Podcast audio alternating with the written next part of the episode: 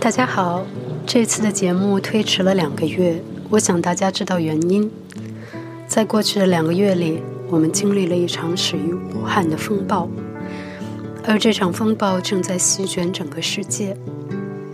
我们所熟悉的一切都已经或者正在被颠覆，包括我正在居住的柏林。所以我和大家一样，也待在家里。试图理解和适应这场巨变。今天的这期节目呢，是我和一位处于风暴中心的姐妹用电话录制的。也许因为电磁干扰的原因，她那边的录音有一定的噪音，用耳机听可能会有一点不舒服。建议大家用手机、电脑来外放，或者音箱来播放。谢谢大家的理解。我会加快把未来的几期补上。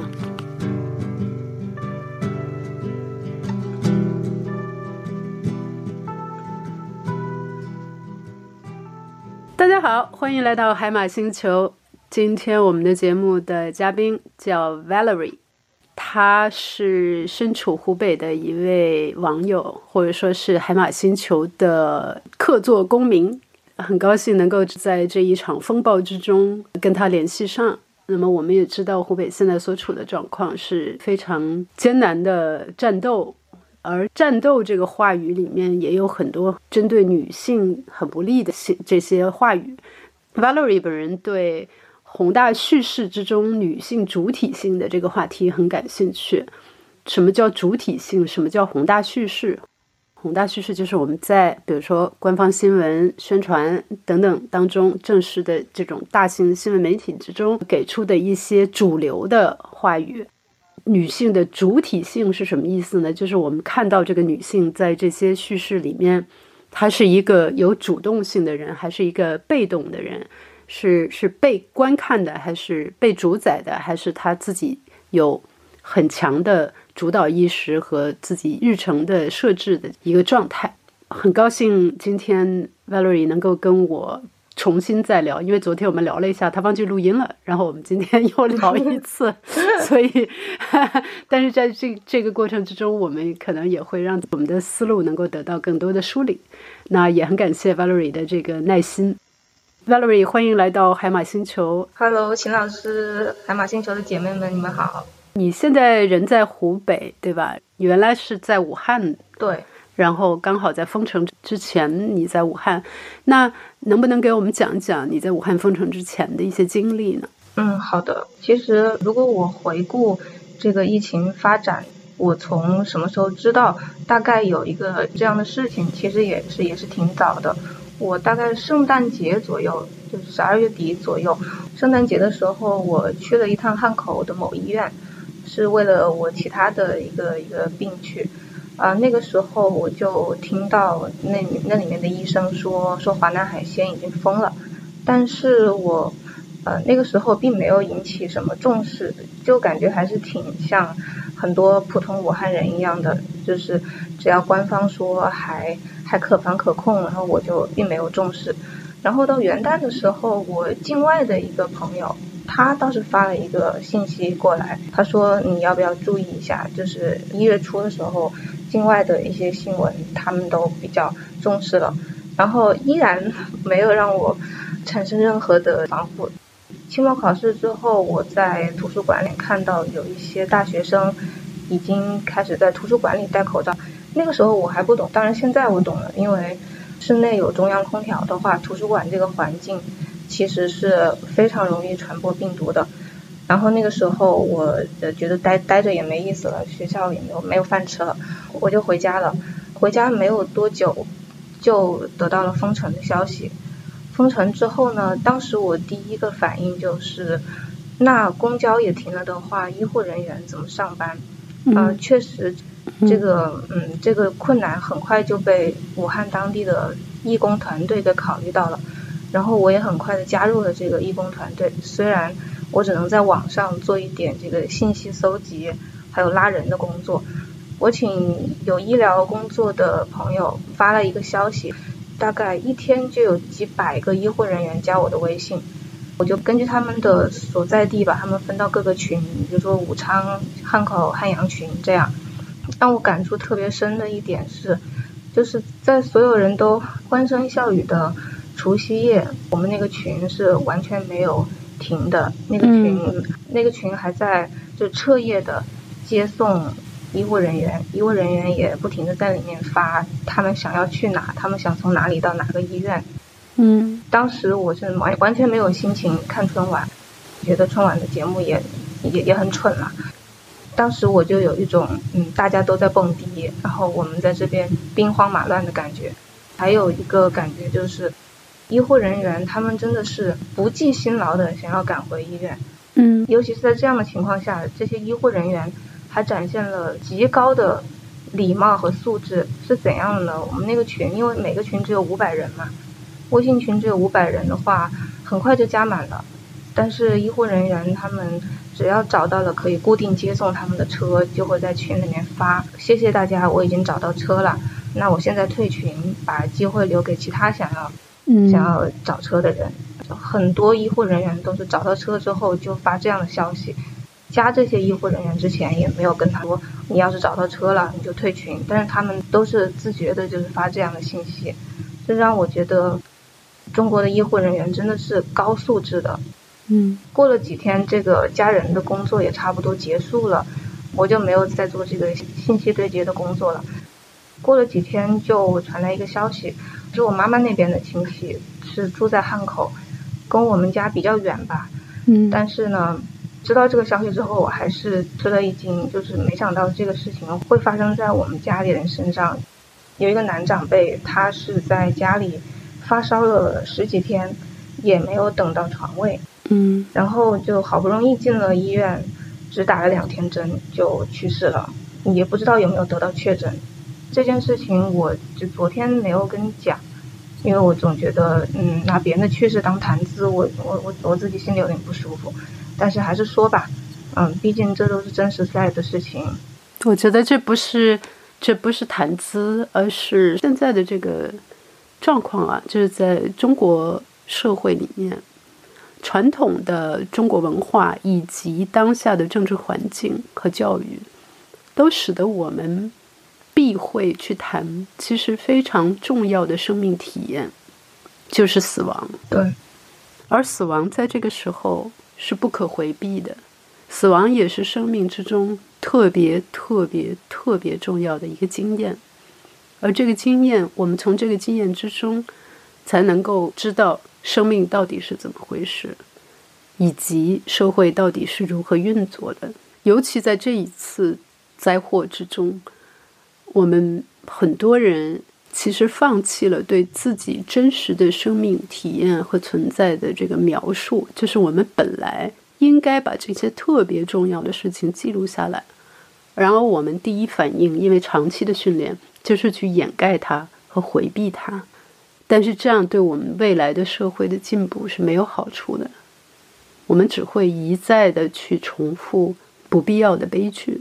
所以我也很感谢你告诉我这些事情，包括你看之前昨天你跟我讲到，之前去医院，你在医院里面那个大夫告诉你说现在要戴口罩啊，其实大夫知道发生了什么。但是他迫于各种压力又不能说出来，那么但是他还是要挣扎着把这个事情说出来。他用他仅有的那一点点传播渠道，就是他的病人，来传播这个消息，嗯，尽可能的去保护大家。所以这样的对真相的谈论是非常重要的。我很感激你跟我讲的这些事情。那我不知道，就是现在这个群还在吗？现在这个群依然在。但是这个群，因为之前也有一位志愿者，在呃运送物资和接送医务人员的过程中，就是有一位志愿者确实是感染了，并且去世了嘛。哦，对对对，这个在微博上都有，嗯，确实是有，确实是有一位。然后这位志愿者在感染之后，这个群就停了几天，就是这个义工组织的发起人就把这个群停了几天，并且。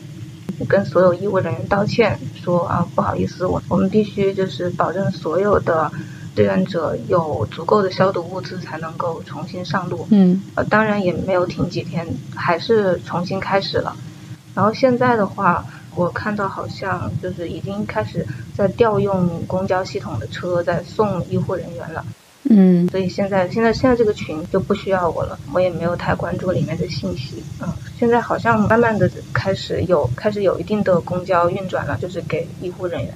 嗯，昨天我们还讲到，你发现你们学校里面的大学生戴口罩比较早这个事情，嗯，我也想起来，现在新一代的年轻人，他们对信息的这个接纳，呃，就是搜寻和和这个反应速度，也的确是非常的快。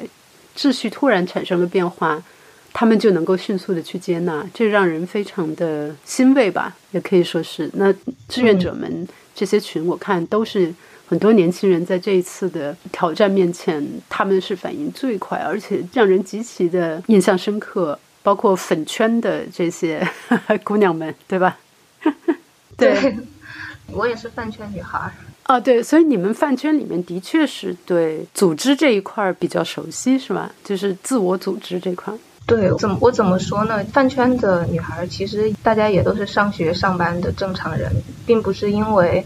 粉了一个什么 idol，然后就突然变成疯子或者是不正常的人了。嗯，所以这些人他们其实，在工作中或者学习中，也许是能力很强的人，只是大家一起找一个乐子而已，把粉圈给妖魔。本来就是一个父权下的产物，因为粉圈大部分是女孩子嘛。嗯，本来就是一个一个父权文化话语下的产物。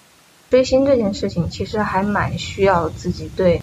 时间还有行动力的一个高要求的，比如说抢票啊，组织做应援呢，这些其实都是 teamwork。对，把这些 teamwork 还有 leadership 这些能力用到物资的组织上面，其实好多妹子都做得非常快。就是卫生巾的这个叫姐妹安姐妹战役安心行动，对这个行动发起来之后，其实粉圈在里面起的作用很大。然后我也有朋友，就是人在长沙，知道这个事情之后，迅速的就组织了五个妹子，在长沙也搞起了一个，就马上联系了一个厂家，然后给呃黄冈的一家医院马上就捐了出去。整个过程从找厂家到寄出去，整个过程两天就搞定了。嗯，对，当时我是觉得他们真是太优秀了。他们也就是普普通通的，比如说公司文员也好，也许现在一直停工，还不知道二月份的工资能不能发呢。就是如以如此强的行动力和领导能力，所以我本来就是一个饭圈女孩，然后我也研究女性主义。我是觉得不用把饭圈女孩跟普通人、跟正常人。完全割裂开的，大家都是普通人，只是爱好不同而已。是的，是的。事实上呢，我觉得，如果假如我们是在一个开放的社会里面，或者说是一个相对自由的社会里面，那其实人都是有自我组织来实现价值的这样的冲动的。可能在欧洲的话，就有很多年轻人他会去组织，比如说环保运动啊。或者是女权啊这些东西，但是在中国可能很多时候这些东西都不被允许，所以就变成了饭圈。那么，但是这也是一种很好的训练，一种一种相互叫什么合作的一个方式，然后大家在当中获得一种满足感。这一次疫情使得饭圈女孩能够发挥出她们真正的这个潜能，我我是非常非常高兴的。我也很高兴。昨天我们个《黑天鹅》里那本书里面的火鸡的故事嘛，《黑天鹅》是一个美国的原籍在黎巴嫩的一个投资人写的一本很有名的书。嗯，他就是认为说人类的很多这种长期的概观念啊，其实就是错误的。比如说，人们都认为天鹅就是白的，想到天鹅就是洁白，但是只要这个时候出现了一只黑天鹅，那整个这个观念就被颠覆了。然而，人们这个时候依然不愿意去更正他们的观念。他举的另一个例子就是火鸡，就是在美国的这个养火鸡的这个火鸡场里面，火鸡们从生下来开始就一直快乐的被各种的保护、喂养，每天有吃的、有喝的，过得很舒服，什么也不用干。然后突然之间，感恩节到了，感恩节就是美国人杀火鸡、烤了吃的日子。那也就是说，火鸡的这个经验。他在感恩节到来之前，他会认为这个世界就一直是在喂食物、喂水，就是给他很好的保护的。那他没有意识到，他的整个对世界的这个认知是一个幻象，因为最后有一个最终的目的在那儿，这个目的就是要把它养了杀了吃。所以呢，年轻人在接纳新的现实这一块儿是快很多，他们会知道说，哦，秩序有可能是会变化的，那我接纳这个变化。但是一个人如果说活到了中年、老年的时候，突然之间他发现自己的这个人生原来的一些观念都是错的，就是原来有一个感恩节在等着的时候，他是无法接受的，他会拒绝。所以这个里面，所以呃，我这次在这次的疫情里面，可能有很多东西都让我非常非常的难过，非常的愤怒。但是年轻人的这个反应和他们对新时代的这个适应，以及他们展现出来的这个勇气，让我非常的佩服。然后我们讲到今天这个宏大叙事和这个。女性的主体性的问题，你昨天讲了一些，引用了一些文本，我想听你再讲一讲。嗯，就从您刚刚说的那个，在这样一个很大的风暴里面，你看到了很多年轻人都在用自己的方式做出各种各样的行动。那我觉得这个行动就是主体性的一种体现。然后女性的主体性呢，其实在男性中心为主导的文化下是非常重要的。为什么？理论的话，我我们就少说一点，我们就看这一次疫情对女性的报道。嗯，其中有两个报道可以说是激起了民愤，一个是安心裤的问题，也还有一个是甘肃即将援助湖北的女医护集体剃光头的事情。嗯，这两件事情，我觉得几乎可以拿来做什么叫做主体性的一个教材，因为这两件事情它体现了女性的两种痛苦。嗯。我们可以说这是疫情中女性遭的两宗罪吧。第一宗罪就是在生理期的情况下，还要坚持一天十几个小时的工作，并且没有卫生用品。嗯，这个对女性的身体是非常危险的，而且这个时候抵抗力也很重要。而生理期的时候抵抗力就会比较差。那这个痛苦，我不相信这个医学道理，医院的男领导不懂。嗯，但是呢，他们选择忽视。嗯，因为我们看到那个安心行动的发起人，他说他们有直接找到医院，问医院要不要，而且是送。医院的领导都说，呃，应该不需要吧，这个不急。然后呃，我本身我哥哥也在武汉的一家三甲医院，他们也是定点医院之一。嗯，呃，因为我也想帮点忙，就问我哥说，啊，你们医院的女医护需要这个吗？我可以帮你找到商家。他说：“嗯，不需要吧，没听他们说呀。就是你看，他们都是医务工作者，然后家里都是有老婆有小孩的，然而他们可以这样忽视这个痛苦，忽视女性一个最基本的生理需求，就是关于月经羞耻这个问题。我想，可能我们需要就月经羞耻来谈一谈，因为月经羞耻是一个很重要的话题，它跟……女性的这种被动状况有直接的关系。你一个女性，她可能被认为是女性，除了这个荷尔蒙，这个是看不见的，然后就是有乳房，乳房可能相对较大之外，还有生殖器的这些。那么，然后一个特别特别重要的一个身份的一个象征就是月经。嗯，但是这么重要的一个身份象征呢，就是在我们的中国这个很多文化、父系文化、父权文化里面。就会被视为是羞耻的、不值一提的，或者说是要见不得人的东西。是，因为父父权文化几千年这样训练下来，就让女人没有办法去谈论这个东西。就像你哥哥一样，他是有结婚有孩子的人，他怎么会连就是女人需要用卫生巾这种事情都没有感知呢？这很大一部分原因是，第一，社会文化不让他感知。第二个就是女性也被迫的在隐藏这个事情，就像可能你嫂子根本就不会去跟他聊这个事情。对，就像他说嘛，对，就像他说没听他们说，他说没听他们说，对，然后就不会让他意识到。那我想呢，期待男性去主动问你月经，这是不太可能的事情。所以我们女性呢，真的是要学会大声的去说出自己的需求。关于月经，月经是没有什么值得羞耻的，对吧？然后我去买月经包什么的，我们就要把它拿出来，放在那个柜台上，放在透明的塑料袋里，我也不觉得有什么问题。甚至要求你身边的男性去帮你去买我现在有一个标准啊，我对年轻女孩子谈恋爱，我就一个建议：第一个，你先跟她谈女权，看她是什么反应。对，如果她反过来教训你，那就千万不要。另外一个就是，你让她去帮你买卫生巾。嗯，如果她拒绝去帮你买卫生巾，那也不能要。就是最简单的一点。哎，这个这个这个操作我实施过，这个操作我实施过，是吧？就是嗯，是吧？就是我我我前任，我跟他一起去逛超市的时候，嗯嗯，买到最后我就拿了几包卫生巾就丢他手上，然后他的表情就很难受。他说：“你一定要这个时候买这个吗？”意思就是说 你一定要在我在的时候买这个吗？他的表情很难受。那我这个人呢，你知道，一个一个女权杠精，这个时候是不会把卫生巾 从他手上拿走的。当然，我反而要多拿几包，塞到塞到他的手上。我说你给我摸一摸，你感受一下。然后他就一脸难受的拿去结账了。就当时我心里感受到了一种调教的快感。这个这个细节分享的好，真是太有意思了。我觉得大家都应该这么做一做，因为我并不是说。当然，他们肯定会有，对，大家都试一下，因为他刚开始会有不舒服，但是这是因为他没有此前没有被人教育过。我后来发现啊，就是真正说很好的伴侣，那都是女人教出来的。所以，如果你找到了一个好的伴侣，你要感谢这个男人之前遇到的女人，你要向他们表示感谢，因为是他们调教好了，然后落落到了你。感谢前任，或者或者感谢妈妈吧。对，感谢嗯。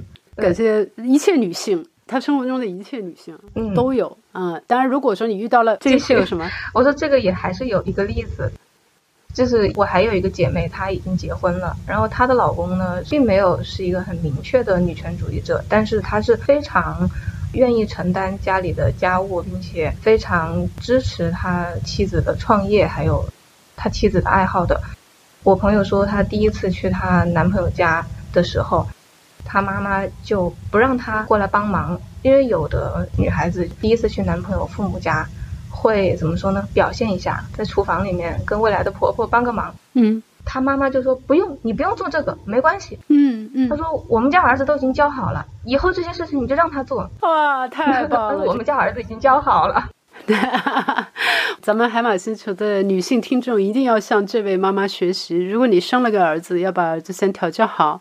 那么这样，我们女性的地位会越来越高。结不结婚这个事，现在大家可以自己选择。你爱结婚就结婚，爱生孩子就生孩子。但是我们是的，我我个人认为就是说，对，在你找到一个能够平等支持你的这个伴侣之前，这些事情最好都不要去做。嗯，我自己来到德国，不是也也有一个文化的 culture shock 嘛，就是文化的感受到这个文化冲击。嗯。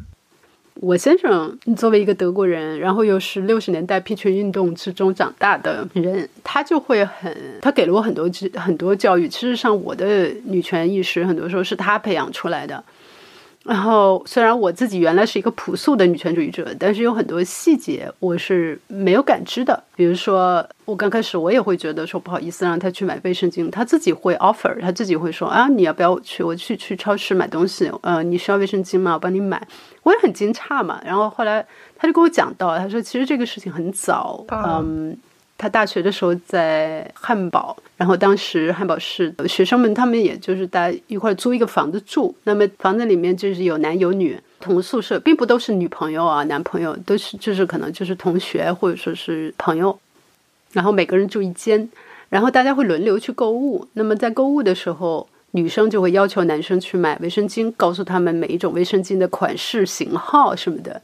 他们就会都会记下来，然后去买。然后德国人很认真，嗯。然后呢，从那以后他就成了这个卫生巾的专家。后来他的同寝室的女性这些当中，比如说其中有一位女性，现在已经是汉堡市的最高大法官了。所以我先生的关于月经的知识是由汉堡市最高女性大法官来给他做的教育，我也很感激。所以男性就是从小跟女性的相处，这个有一点有一点很重要，就是。我不知道德国的基础教育是怎样的。我觉得有一个困境，就是中国男生从小他们接受的教育，嗯，现在越来越多这种战狼教育了。现在越来越多了，包括就是我我朋友的小孩上幼儿园，他们就要穿上军训的衣服打什么擒贼拳。我说这么小学这个干嘛呀？嗯，学一点火灾怎么逃生、怎么报警不行吗？就是从小，嗯，没有把性别教育或者是与人相处的这个教育植入在我们的基础教育中，所以现在的男孩子就是二十几岁了，跟跟女朋友相处的时候，你确实是不知道该从哪里开始调教起。对，你说的对，因为他的这个基础教育完全这一块是空白的，就相当于是沙滩上面建高楼，只能就像我朋友那样找到一个已经被妈妈调教好了的。要不然就真的其实挺挺难的，所以我想这个涉及到一个很重要的父权社会的教育和母系社会的教育的问题。父权社会的教育是基于战争的，战争的话就是随时他要培养的是士兵，是服从，就像蚂蚁一样，是服从，是战斗，哪怕是协调合作，他也是为了战争的目的，要赢，要抢夺，要掠夺，要争。更多的资源去消耗更多的资源，是以这样的一种话语的。那么在这样的话语之中，所有的教育，你看都是朝着这个方向去的。包括我们日常之中充满了战争的话语，奋斗拼搏。对，就这一次也是，这一次也是战争话语啊。就是这一次战士话语，对，这就是宏大叙事了。那么女性在这样的话语之中，她必然是一个被牺牲的一个一个对象，或者服务被牺牲。男性其实也是，只不过呢。男性呢，他还有女性来为他服务，为他牺牲，然后女性得不到足够的呈现。哎，这个我之前在一本书里面是有这么看到的：女性是作为一个国家的资源的。对，暂时呢，就抹去他们的女性特征，对，让他们像男士一样的出征，不管是在前方还是在后方，是先抹掉他们的女性特征来收编他们，然后回回到和平年代，又要强调他们的母性，还有。妻子还有女儿的特征，然后让他们继续成为一个女人。总之就是，他不管这个女性的性征是什么样的，就是说，就是长头发、短头发，或者说是穿上男装或者是低胸装，她始终是一个服务的角色，包括她是被看的一个对象。那么在不管是在战时还是在平和平年代都是这样。这这就可以转到我们刚才想要讲的剃光头的这个事情了，对吧？就甘肃的这个。女护士们剃光头的这个事情，嗯，看到我看到那个剃光头那个视频的时候，其实到现在我都没有把那个视频看完，因为太难受了。我感觉我在看一个性虐的片，对，而我也被虐到了。我感觉这这个片子还没有看完，我心里就已经有 trauma 了。所以我当时就想，为什么会给我这么大的精神刺激？对，因为如果看一看 AV 的人应该知道，剃头或者是剃其他身体的毛发，它就是一种性癖。然后，如果我们不说到这个层面上的话呢，它其实就是我刚刚说这两件事情：卫生巾是女性的痛苦之一，剃头也是女性的痛苦之一。为什么第一个痛苦男性选择压制和忽视，而第二种痛苦，我们不说呃生理上的男性，就是每一个具体的男性啊，我们说的是成男性气质的这么一个公众宣传，成男性气质的这么一个宏大叙事。宏大叙事是把第一种痛苦月经的痛苦给压制的。而把第二种痛苦被剃头的痛苦给强调出来，嗯，这个就我之前觉得为什么会这样一个忽视一个强调呢？对，但是其实从内在的逻辑来看，一个是男性视角下的女性苦难，一个是女性视角下的苦难。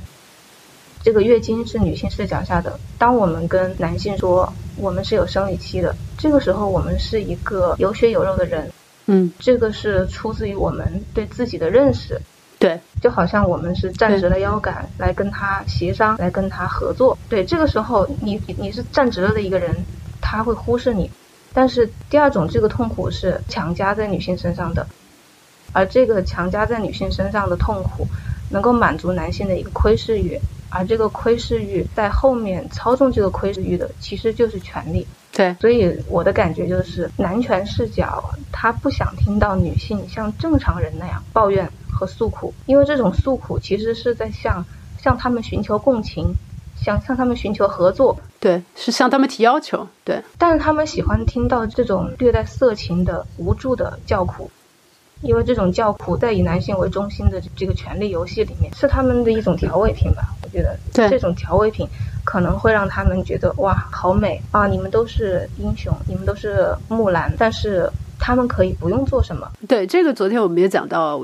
就是说，最早甘肃的这个宣传部长啊，就是宣传，就是甘肃的领导，他可能尤其是宣传部门。肯定是宣传部门的领导想出来的这种事情，我实在是太了解了。就是各省之间都在，就有点像大跃进嘛。就是呃，大跃进的时候，这个省说我们亩产万斤，亩产了一万斤粮食一亩地，然后另一个地方就是说我们一亩地产了两万斤粮食，或者说十万斤粮食。为了政治献功嘛，那么政治献功，它是在一个金字塔的这个权力结构里面，是一个膝跳反应式的行为，它就是。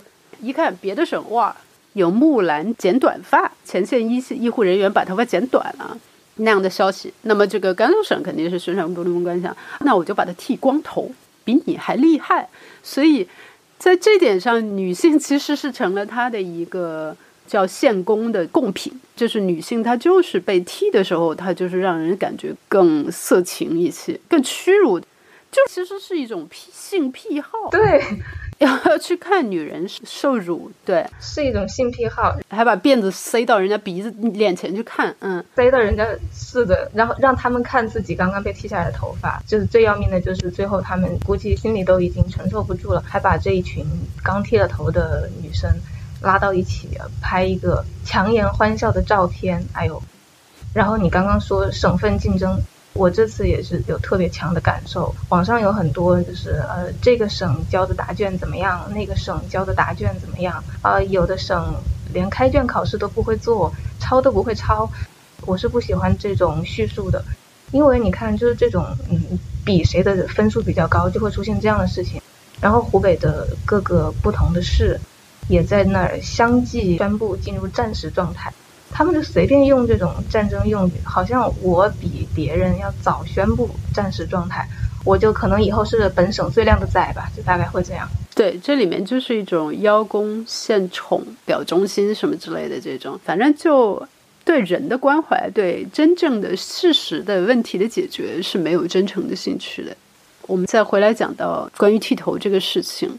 昨天还讲到一点，那个照片之中嘛，就是一堆女护士剃完头，女护士们跟一个男医生一块儿照的相，那非常讽刺。男医生留了个寸头，对，女医生和护士们头发全光了。这里面就更可笑的就是那个男医生戴的口罩是 N95 的口罩，那女性医护人员戴的全都是普通外科手术口罩。那这个里面就是阶级呀，这个性别的阶级地位，那简直了。男的体体面面的，对，男的体体面面的，然后女的一个个都跟那个小女奴似的，真的是让人非常痛苦。然后在这点上，你昨天还讲了一下，就是在男权父权之下的这个医院的分工和厕所的故事，你再给大家讲讲。啊，对，就是剃头这件事情发生之后，我们同城群就在聊这件事情。然后同城群就有一个妹子，她是在某家医院做实习生的，她就说，其实医院确实是一个挺男权的地方，嗯，因为大部分的护士都是女生，大部分的医生都是男生，所以他们会分呃医生厕所跟分护士厕所。本来医生跟护士这两个厕所，它并不是分男厕所和女厕所的，但是他作为一个医生。他其实并没有办法去上医生厕所，嗯，因为当一个厕所百分之九十都是男性去用的时候，那那个厕所那女的根本就坐不下去了，嗯，啊，女的根本就坐不下去，她就只能去找护士借厕所。护士说：“哎，你们不是有医生厕所吗？就在医生那边。”他说：“哎呀，那个厕所没法上，所以他之后就一直上护士厕所。所以就是在呃医院的这个分工下面，其实。”医生厕所已经被默认成是男厕所，护士厕所被默认成是女厕所。不过不知道是他们一家医院这样，还是其他医院都分医生和护士的厕所。但是但凡这样分，他就会分出一个男女出来。就是我觉得怎么讲，一旦我们的这个女权的这意识觉醒，我们睁开了双眼，就会处处在这个社会的各种就设置、权力设置和资源的分配上。看到性别阶级的差别，就是男女作为两个性别的阶级的差别。一旦意识到这一点，我们去发出声音，希望将来能够转变这样的状况。比如说，在德国，很多男人都是坐在马桶上呃尿尿的，在家里面或者说在没有那个小便池的地方，就是基本上都是坐在马桶上，因为因为这样的话，你就不会溅得到处都是嘛。啊。然后，而且在德国还有一点，就是因为家务的这个就是分配是比较相对比中国是要平等很多的，那么男性参与家务活也很多。那如果他自己尿的满地都是，那他自己还得去擦，对吧？所以他也会嫌麻烦。这一点我觉得是很重要、很重要的。对，如果就是让他们也去承担的话，他们就会发现哦，原来自己造成了这么大的麻烦。对，其实说句说句实话，在我家，在我家也是这样。嗯，我爸从来都没有没有把马桶盖放下去过。嗯，然后我妈也从来没有说过。嗯，哦，我就好烦。对，就是我们在生活中，就是光马桶盖这一个事情。就可以看得出女性的很多隐私的需求是多么的被忽视，而且女性自己也没有说嘛，嗯，就像这个实习医生一样，对，所以我们对就是要说，对他，他就他也没有说，他就觉得好脏啊，他就去找别的厕所去了。那如果没有护士厕所呢？对，所以就是说，很多时候就是要说啊，那么但是这里面很关键的一点就是没有人敢说，第一步的时候没敢说，那你第一步如果不说。那怎么可能改善现状呢？就必须嚷嚷，贴在一张标志在那个水池子上，不要站着尿尿，对吧？对，对。但是在在我国呢，就是站着尿尿这件事情，还挺能够彰显男同胞的这个对这个 masculinity 男子气概。坐下来应该对他们来说是一个非常大的心理障碍。但是我也看到有的男性渐渐的选择坐下来了。就有一个女权博主，她叫 Alex，绝对是个妞。好，她的视频做的挺好的，她的丈夫也是一个女权主义者，然后他们结婚之后呢，她就一直训练她老公坐着尿尿，而且就是用你刚刚说的那个办法，你如果让他去打扫厕所，他就突然知道啊，baby，原来我曾经给你制造了这么多麻烦，啊，后来他就开始坐着尿尿了，并且并没有觉得自己的男性气质受损。对于男性气概的话，是这样一个。重新定义吧，就是我们在母系社会里面，我们现在说我们要用母系社会来替代父权社会，因为父权社会有太多的根深蒂固的问题，最后会把人类导向全人类导向灭绝，就是过度掠夺自然资源，破坏自然资源，无节制的消费，不停的就是从大自然去索取。在这点上，母系社会要替代的是一种可再生的。平等的、更照顾边缘群体的、大家更彼此扶持的这么样的一个环境，而不是战争的这个话语。战争话语是父权社会的一个特点嘛？嗯。那么母母系社会的特点就就是我们不要战争，要合作。这些东西在日常生活之中是可以体现出来的，包括伴侣之间的关系，包括分配。那当下的话语里面，我们讲到说男性形象，就刚才我们讲到说什么是 masculinity 嘛？男子汉气概事实上是一个非常有毒的东西，就是在美国皮权话语里面讲到 toxic masculinity，就是有毒的男子汉气概。那这为什么有毒呢？因为他他就是要不管他人，张扬掠夺这样的一种气概。那这个东西对男性其实也是有压迫的，因为讲句不好听的，你老人家能够站着尿尿，也就是到了五十岁的时候，你也是有问题的。越到五十岁的时候开始也会尿不准，你也会尿不准，然后还还漏尿，那这个时候你就不是个男人了吗？你依然是个男人，啊不就是但是为了因为尿这个事情，他就无法接纳自己，他就会变得很很很怨恨，然后这个时候就用各种各样其他的方法来证明自己是个男的，然后就变得更加的有攻击性，更加的自以为是，而事实上这些都是叫补偿行为嘛。嗯，也没有必要的，你没有必要去补偿的。你是个男的，就是个男的，就像我是个女的，就是个女的。我，嗯，我们要接纳这样的这种更真实的一种定义，性别定义，才能够说让人们从这种有毒的父权文化的话语里面解脱出来。这也是宏大叙事之中我们其实遗漏了的东西。对，然后说到这个 toxic masculinity 和就是有毒的男性气质和。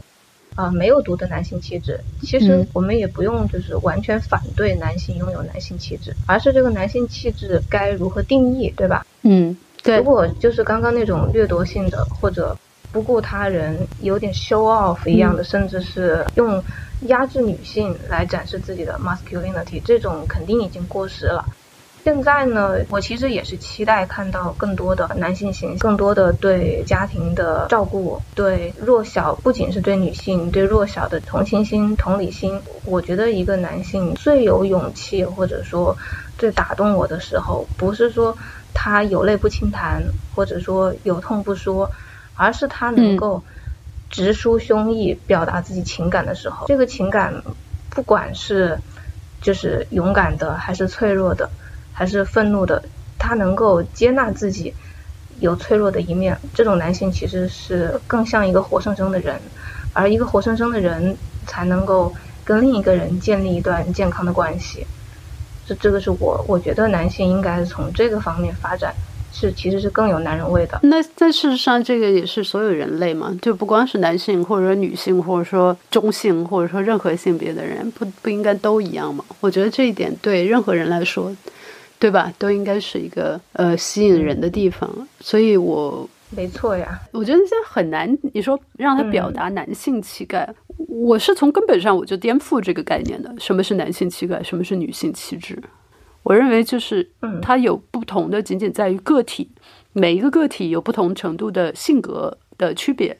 有的人更勇敢，有的人更温和，有的人更多愁善感，有的人就神经大条。它不是由生殖器来决定，它可能就是一个天生的一些其他的差异，和社会，当然他的家庭成长环境啊什么的一些差异。刚才讲的，比如说像道德勇气这个东西，我觉得，哇，一个女的有道德勇气，我也会觉得她很性感；男的有道德勇气，我也觉得很性感。嗯，但是但是确实有很多男生女生就是深陷在这样的标签里面。对，从小他们就被教。啊，一个女孩子是怎样的，一个男孩子是怎么样的啊？我从小就被这样教啊，然后之后我就就一直在在反叛，就从跟我爸妈做斗争开始。就说到卫生巾这个事情，我估计所有女生从小都没有被教育，就是要把卫生巾大大方方拿出来。然后我妈也说，不要把卫生巾放在我们公用的那个洗手台上，因为放在公用的洗手台上，我会比较方便拿，她就会觉得这被我爸看到了不好。我就不乐意啊！我就要放到大家都看得见的地方，包括我现在更过分了，我现在直接把避孕套放在大家都看得见的地方，怎样？我有性生活有意见吗？挺好的，对，而且这是我自己的。关键是这样看到了的时候，他们反而没有话可以说了。嗯，当然这里面就是说，嗯，我们刚才讲到，你其实又回到了这个关于被压抑的体验这一块嘛，因为。被压抑的、被隐藏的女性体验这一块儿，然后我就想到江山娇的这个问题，就是关于那个共青团哦，哎，这个太经典了。对，共青团在二月中旬的时候出的这么一个馊主意，然后制造了两个纸片人这种宣传形象，一个是女性的姐姐江山娇，然后一个是男性的弟弟叫洪其曼，然后对，然后大家就网络上的女性。尤其是年轻女性，非常的气愤，因为江山娇是要代表中国女性，年轻女性，团中央推出这个形象是为了让这么一个形象来代表中国女性的。那好，那你要代表中国的年轻女性，就冲了出来说好，那我们开始塑造她。第一句，然后就开始有一个博主忘了叫什么，是说江山娇，你来月经吗？忘了。嗯，对，然后就一堆一堆的问题就来了，然后每个女性都问说江山娇，你不你还是处女吗？你被升职是因为你跟上司睡觉了吗？就是所有女性受到的羞辱的问题全都被提了出来，然后这个时候江山娇就被中国年轻女性抢夺回来了，真正的成了他们的代表，因为我们把。日常生活之中受到的这些羞辱和压迫，难以启齿的这种遭遇，全都讲了出来。这是一个大型的，所以行为艺术，大型的反攻吧。对对，反攻行为艺术。对，这个太经典了。因为因为共青团，我一直觉得共青团这个很分裂吧。他之前是贬低，就是我们刚刚说什么是男性气质。呃，就我们饭圈女孩来讲，我们喜欢的那些 idol，有的是比较漂亮的。就是漂亮男孩，但是共青团以前是一直贬低这种，他既贬低饭圈文化，也贬低这种漂亮男孩，就觉得他们是娘娘腔嘛。之前还掀起过一场反娘炮的这个舆论，然后还他们还发了共青团还有其他的官媒还发了一些中国军人就是晒到皮肤都脱皮那种很很很很糙很 man 的样子。我并不觉得把皮肤搞成那个样子就很 man，呃，但是也也没有就是贬低中国军人的意思哈。我就是说，并不是说只有那种男人才是男人，但是呢，他们之前呃之前这些官媒就是一直在呃在公共在公众媒体上打压这种比较比较娘的男性形象，然后但是这个时候呢，他们却用比较低幼化的。形象想要吸引曾经被他们打压的这群饭圈女孩，当时我就是有一种嗯东施效颦的感觉，我就觉得你们又不会，你们又不懂，在这里学个什么？嗯，当时大家的反应是觉得江山娇跟洪七曼这个太幼稚了，我们现在这个时刻比较严肃，不要搞这个好吗？后来呃，因为也是这个声音，第一个声音是这个声音，呃，共青团就把这江山娇给撤下来了。在撤下来之后，才出现了那个帖子，就是江山娇，你来月经吗？然后这个就很经典，有一啊，我一直关注的一个一个男博主，他也算是一个自觉的女权主义者吧。他说江山娇是出道时间最短的偶像，一天就被人扒下来了。但是呢，他的他又完成了成功的转型。然后我觉得这个转型说的太好了，他总算从一个纸片人变成了一个活生生的人。然后这个活生生的人，就是所有的女性，我们所有听过的话啊，遭遇过的事情，全部可以汇集成一个 collective memory，就是这个叫集体记忆吧，这是属于我们女性的集体记忆。然后江山娇就被我们给血肉丰满了。我觉得这个事情真的是挺经典的。对。对，很可惜，我们今天这个时间也相当的有限。我觉得可能可能最后我们补充一点，就是我们最后一一个话题，可能就是关于在女权阵营之中和之外的这个沟通和交流。比如说，我们前面讲到跟男性伴侣，或者说身边的同事，或者说是网络上不认识的人等等，一旦有有这个交流的机会。我们是应该以什么样的态度去去对待他？嗯，呃，怎么样去讲？我一般采取的这个，因为我现在看到很多，就是说男性，他们一方面受到了女权运动的震撼，他们很好奇，也想了解，然后也想参与，因为他们毕竟身边都有女性嘛。嗯，但是他们会经常受到很大、很严厉的抨击。嗯。这其中关于张三娇的例子，就是我呃我认识一个媒体人叫孟长，他从一个 he for she，就是在呃西方的这个米兔运动出来的时候，有这么一个 he for she 的这个运动，就是男性的他为女性的他去做支持。他呢就跟江山娇讲了一堆话，说江山娇，如果你是我的女朋友，我不会替你拎包，因为你要你愿意多拿东西，你就自己拿。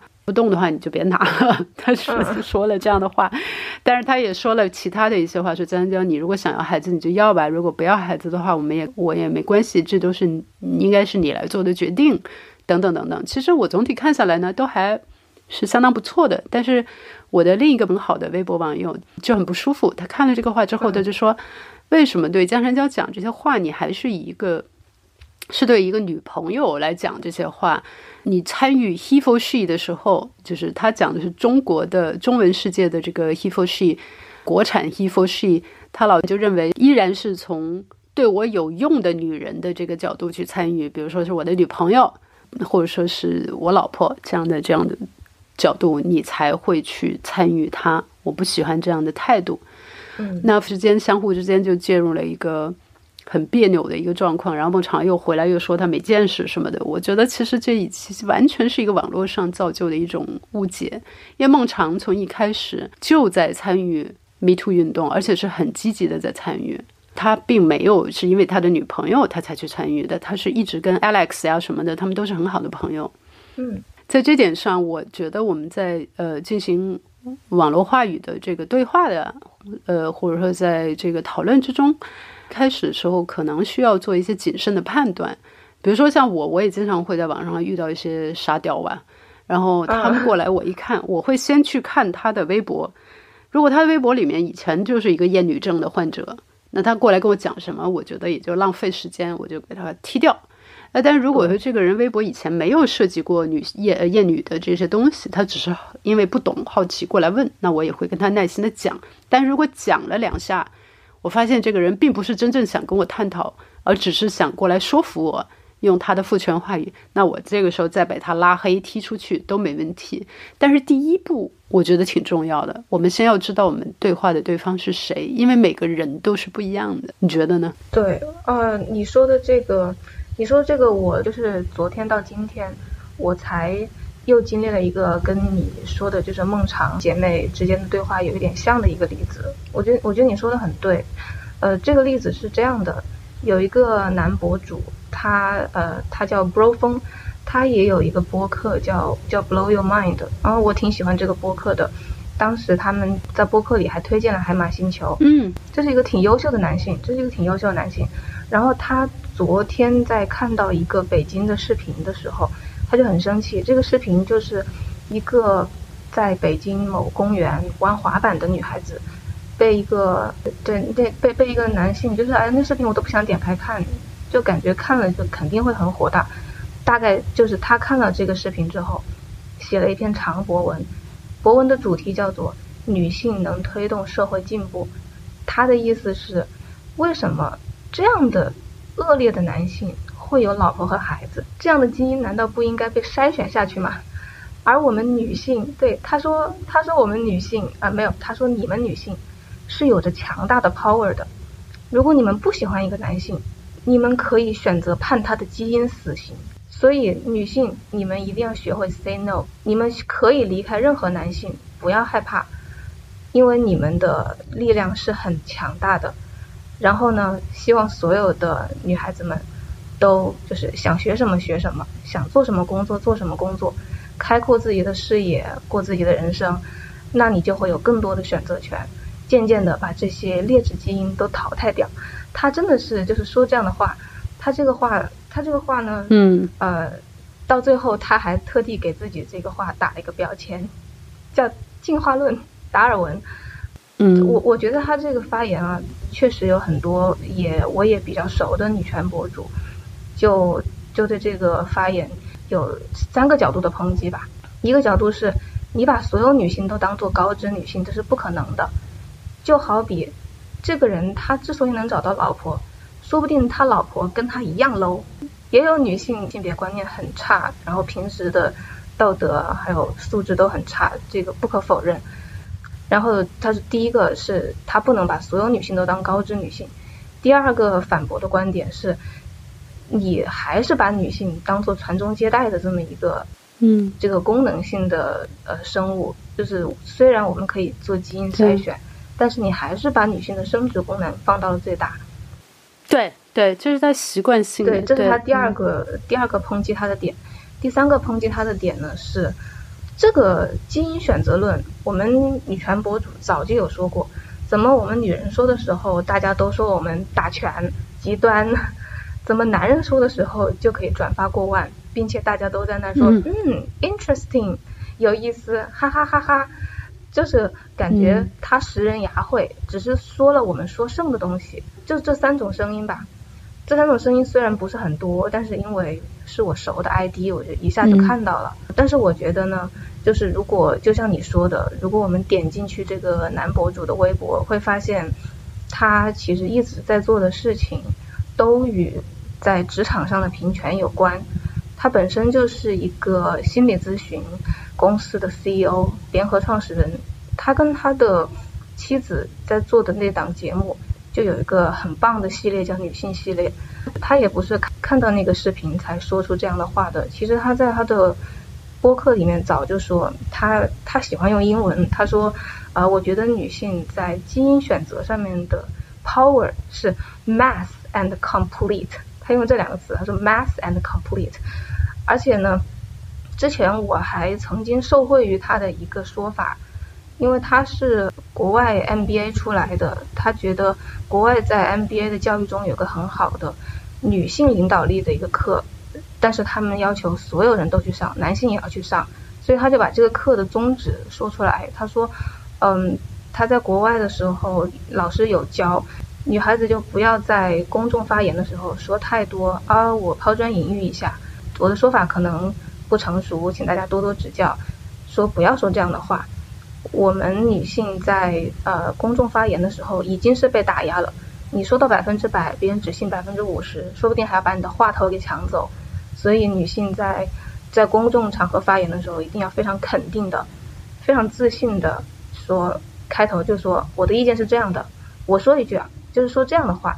他这个意见给了我很大的启发，包括我在跟跟我的同辈交流的时候，我都是这么告诉他们的，就是以后在工作中我们要硬气一点。所以其实就基于我对这位男男性博主的了解，我觉得他是一个很好的伙伴。只是呢，他这人说话比较有意思，说话有意思就一定会有漏洞。我想没有人会没有漏洞，然后他的漏洞大概就是。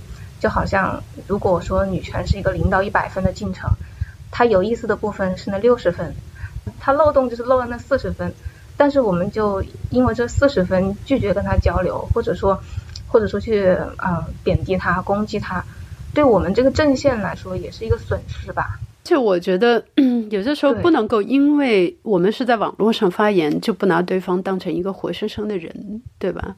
假如我们在线下交流的话，我相信大家会非常，呃，会比在网上要更耐心，要呃更更开放一些。然后这个时候就会去说，哦，我了解一下你讲这个话前因后果是什么？呃，你你是真的有这样的偏见？你是真的一个很糟糕的人，还是说？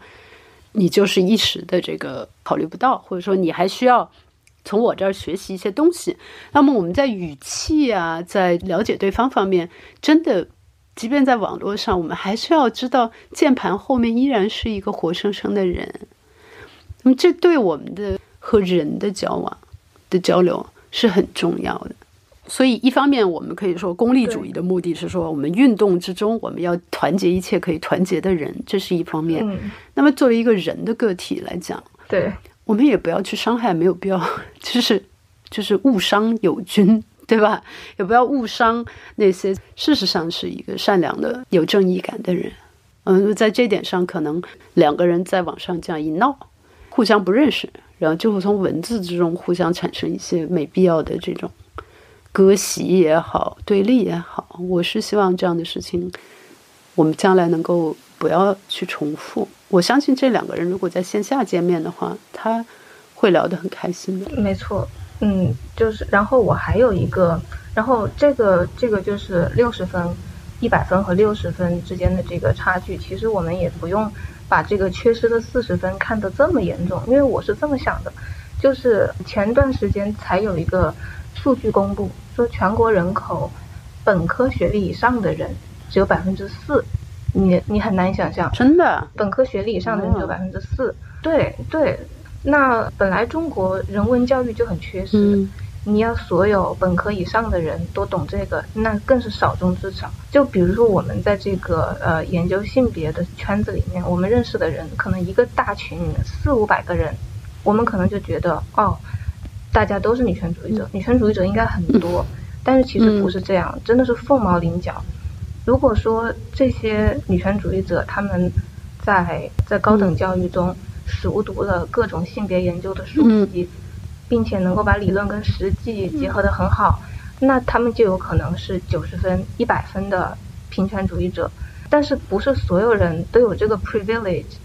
去读到那些书，甚至读懂的，所以，嗯，一个男性他能够很努力的达到六十分，对，我觉得就就可以了，就是大方向就是一致的。那那这个四十分由谁来弥补？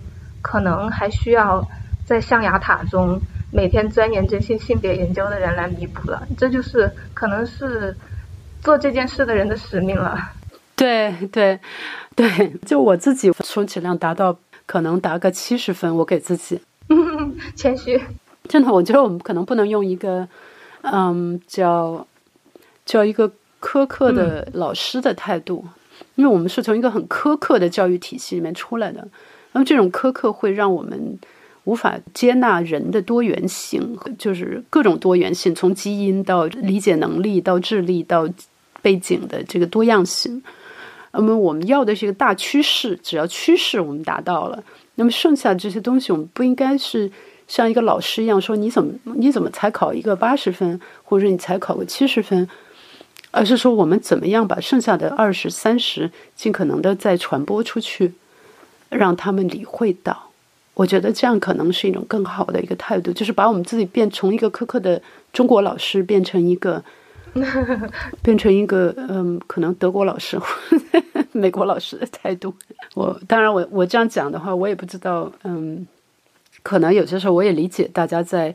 中国的平权话语运动之中受到的挫折吧，也会有很多，嗯，对这个挫折会有很多伤害的，嗯，对，这挫折不耐烦或者说生气，就是因为挫折太多了，所以就不耐烦。我理解，我理解，但是我想可能多做一步就可以了，就是了解一下这个人到底是什么样的人。那么从他既往的微博里面，你还是可以看得到大致的这个判断的。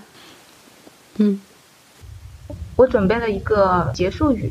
就是在在这期节目结束之前，因为我们说到这是一场持久的斗争，然后我们要扩大统一战线。